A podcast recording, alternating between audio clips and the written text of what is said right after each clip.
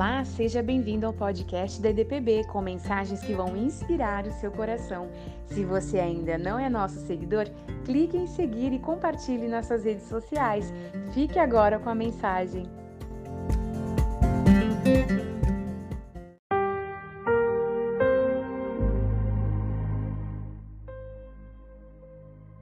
O Salmo 17, versículo 8 diz: Protege-me como a menina dos teus olhos, esconde-me à sombra das tuas asas. Quando nós estivermos desesperados, desesperançados, aflitos, até mesmo querendo fugir para algum lugar, nós devemos fugir para o esconderijo do Altíssimo. Nós devemos estar no melhor lugar que existe, que é a presença de Deus, no seu quarto de oração, aonde você estiver aí num canto da sua casa, você procurar se refugiar, se esconder nos braços do Pai. Eu estava lendo sobre um tornado de categoria 4 que acabou com tudo o que estava achando pelo seu caminho. Esse tornado aconteceu no estado de Alabama, nos Estados Unidos. Mas olha que interessante. Uma família cristã sobreviveu milagrosamente a este tornado. E eles se refugiaram dentro de um quarto que literalmente ficou em pé naquela casa. A casa toda foi destruída, preste atenção, mas aquele quarto literalmente ficou de pé.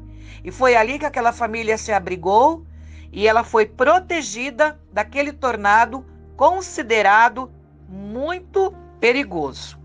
Então nós estamos vendo que o nosso Deus, ele faz proezas, milagres, maravilhas para proteger aqueles que são seus.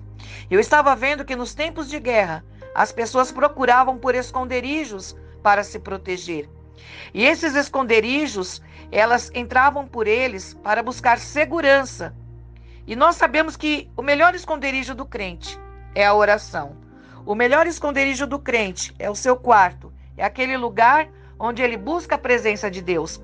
Mas eu estava também lendo sobre vários esconderijos famosos que hoje se tornaram pontos turísticos. Um deles é os túneis de Cuxi, no Vietnã. Esses esconderijos foram usados durante a Guerra do Vietnã e durante os combates. Sabe o que aconteciam? Soldados ficavam neles, refugiados, passavam por ali comida, remédios e armas.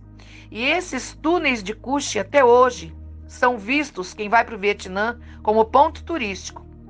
Um outro esconderijo interessante que eu também estava aqui vendo, pesquisando, é o esconderijo de Anne Frank, que fica na Holanda, em Amsterdã, que durante a Segunda Guerra Mundial, ela e sua família se esconderam do nazismo e dos campos de concentração. E ali permaneceram meses escondidos para se abrigar da guerra. Então as pessoas muitas vezes elas têm esconderijos ou elas criam durante situações de aflição, situações de guerra, situações de combate, para que ali elas possam se refugiar. Mas nós, os cristãos, temos o nosso lugar onde nós procuramos a oração, onde nós procuramos aliviar a nossa alma para falar com Deus. E é muito interessante que neste momento que você ora, que neste momento que você fala com Deus, Deus começa a ouvir a tua voz. E ele começa a agir, ele começa a intervir naquele quadro difícil. Então, meu amado ouvinte, minha irmã, meu irmão, você que está aí passando por um momento difícil, tem vontade até de sumir, né? Quantas pessoas que falam: "Ah, eu queria uma passagem só de ida, eu não queria voltar. Ai, que vontade de fugir. Ai, que vontade de ir para um lugar bem longe". As pessoas falam isso quando elas entram em desespero, quando elas estão em aflição. E o mundo também está um lugar inóspito. Você não tem um lugar assim que você diga: "Ah, eu posso para aquele lugar ou para aquele outro e ali eu vou estar sã e salva, seguro". Não, o melhor lugar para que nós estejamos neste momento em que o mundo está passando por tribulação é o quarto de oração. Eu lembro a você daquela casa no Alabama que foi devastada por aquele tornado violentíssimo e que o quarto de oração ficou de pé e que aquela família milagrosamente sobreviveu. Um rapaz da equipe de Billy Graham, um evangelista, esteve lá no local e ele fotografou Se você tiver curiosidade, você coloca aí, né, no seu Google aí, você vai ver o quarto de oração que ficou ali de pé para testar a grandeza e o poder de Deus, e aquela família também foi protegida, sobreviveram. Muitas mortes aconteceram naquele dia. Muitas crianças morreram, mas aquela família cristã sobreviveu.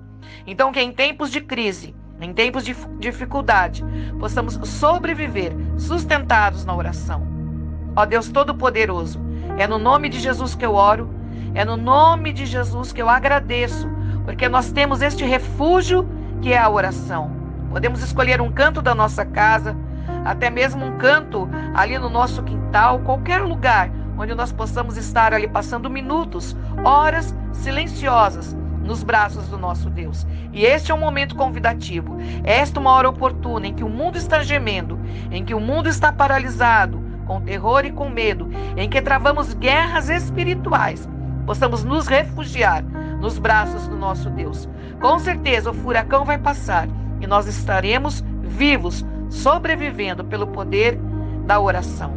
Muito obrigada, meu Deus. Em nome de Jesus. Amém. Amado irmão, amada irmã, que você procure um esconderijo. E o melhor lugar para você estar é nos braços do nosso Deus. Um beijo no seu coração e até mais.